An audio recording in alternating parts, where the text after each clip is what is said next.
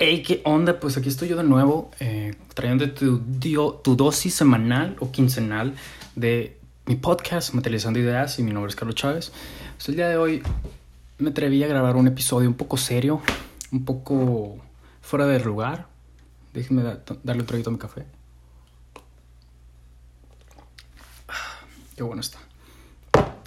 Pues hoy vamos a hablar sobre el dolor, el dolor emocional, el dolor aquel dolor que nace del llanto, que nace de la frustración, que nace de, de cuando las cosas no salen bien, cuando estamos fuera de lugar, cuando no nos sentimos plenos, cuando nos sentimos cansados, apáticos. Y pues vamos a hablar un poquito del dolor.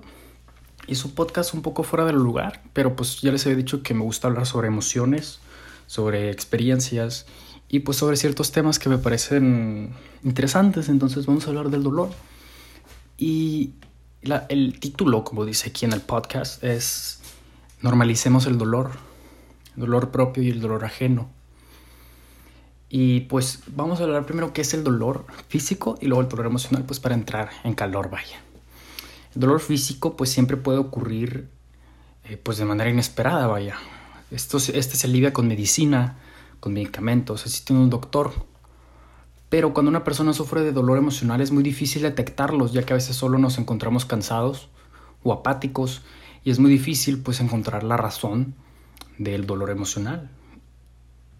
Y pues algo que a mí me gusta del estudio de, la psicología sobre el estudio del, de la homeostasis o equilibrio de las emociones es que pues el dolor emocional sí tiene cura, eh, pero es muy difícil o da mucho miedo, nos da mucho miedo al ser humano eh, experimentar el dolor, el dolor emocional, el dolor físico. Y pues esto va y esto cumple un principio que es un Freud, la búsqueda del placer y la evitación del dolor. El ser humano busca estar feliz o estar eh, en experiencias agradables la mayoría del tiempo.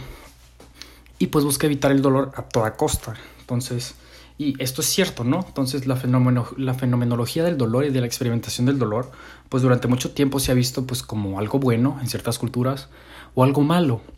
Eh, podemos hablar, por ejemplo, sí de... De, voy a mencionar a Eckhart Tolle, y pues él dice que eh, el dolor está en nuestras vidas por, por una razón. El dolor tiene un propósito, pero el sufrimiento no. ¿Cuál es la diferencia del dolor y el sufrimiento? El sufrimiento es la obsesión y el apego al dolor. Es la resistencia y rechazo pues al dolor, vaya, no querer experimentarlo. Es la pregunta constante de cuándo se terminará y cuándo regresará mi estado emocional pues amigable, el que me gusta, el que yo soy, mi personalidad, mi temperamento, mi carácter, cuándo voy a volver a sentirme bien, pues, ¿no? Y así como enseña pues este, este tipo, este sujeto Eckhart Tolle y muchos otros filósofos budistas, en el eterno momento presente no hay sufrimiento, solo hay dolor. Y el dolor, pues es algo, él, menciona por qué, hay estar por hay que estar agradecido. Y te voy a mencionar por qué. Pues es nuestra apuesta en el juego de la vida. Siempre tenemos interés en el juego cuando nuestra felicidad está en la mesa. Siempre tenemos ganas de hacer cosas cuando estamos felices, cuando estamos eufóricos, cuando tenemos ganas de hacer algo, cuando algo nos causa placer, vaya. Pero eso, esto significa que el dolor no debe ser evitado, pues claro que no. De hecho, cuando se evita el dolor, pues también esto da pie a muchas enfermedades emocionales e incluso físicas. Y pues voy a mencionar un poco de cuando yo me llevaba con un tipo de personas, no voy a mencionar sus nombres, pero me llevaba con un tipo en el cual mencionaba que mm, no lloraba, no le gustaba sentirse mal, no se ponía a llorar, eh, que, eso que eso eran pendejadas, que eso eran estupideces, porque pues era una vil y pinche víctima. Y yo me, quedé, pensando, güey, pues no mames, güey, te quiero ver en unos dos o tres años en un pinche cuadro depresivo o ansioso muy cabrón por no querer tocar esa tristeza. Y por eso a mí me encanta mucho el contenido de estas personas influencers o como les quieras llamar. Y van a sonar un poco cliché porque son muy comunes de verlos en redes sociales. Me gusta mucho ver pues Daniel Javif, Diego Dreyfus, Tony Robbins y Ricardo Ponce. ¿Por qué? Porque este tipo de conferencistas o conferencistas, vaya, Ricardo Ponce se autodenomina gurú, eh, pues hablan precisamente de que el acercamiento al dolor trae una gran liberación. Y pues este es un término y pues un fundamento histórico muy profundo en el cual pues nosotros nos apartamos de nuestro ego. Pues el ego lo vamos a mencionar como la pantalla que nosotros tenemos y proyectamos y queremos que el mundo lo vea, vaya. Pero ¿cuál es la esencia en realidad dentro de, ese ego o dentro de, nosotros mismos? Puede que haya dolor. ¿Merece ser evitado? ¿Vale la pena que sea evitado?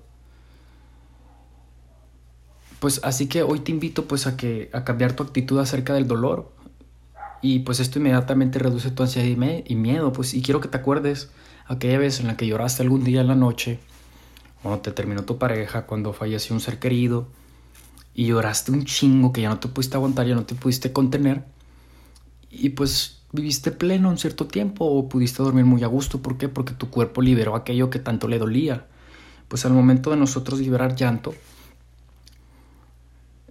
muchos de nuestros órganos o mucho, la mayoría de, nuestro cuerpo se pone en tensión, incluso cuando no lo liberamos. Entonces cuando estás llorando, por eso puede que te duela la cara, los ojos, el estómago, el pecho, los brazos.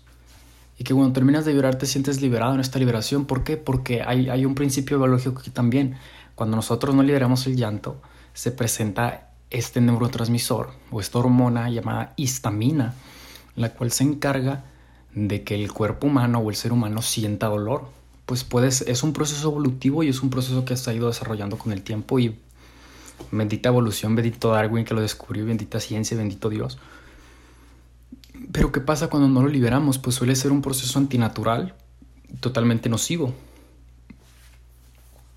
Entonces, y pues quiero ¿Cómo evoluciona el dolor emocional en nuestras vidas? Pues la primera frase es aquella cuando el paciente o la persona ha sufrido una decepción o un problema y se está adaptando a una nueva situación. Pues esto lo podemos mencionar como una etapa de duelo, una etapa de pérdida y que se está adaptando.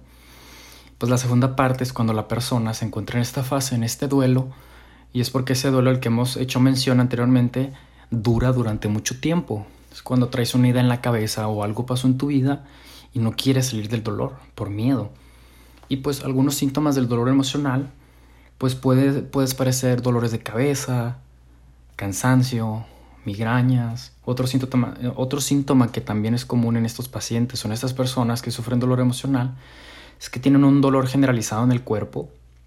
Cuando ellos describen el dolor, comentan que la sensación que tienen es que le duelen todos los huesos y todos los músculos del cuerpo. Y pues un fundamento importante de la liberación del dolor es que pues trae alivio a la persona que, lo, que se acerca al dolor. Y algo que menciona mucho esta, esta cultura budista, esta cultura chamánica también, pues dice que el dolor es inevitable, pero el sufrimiento es opcional.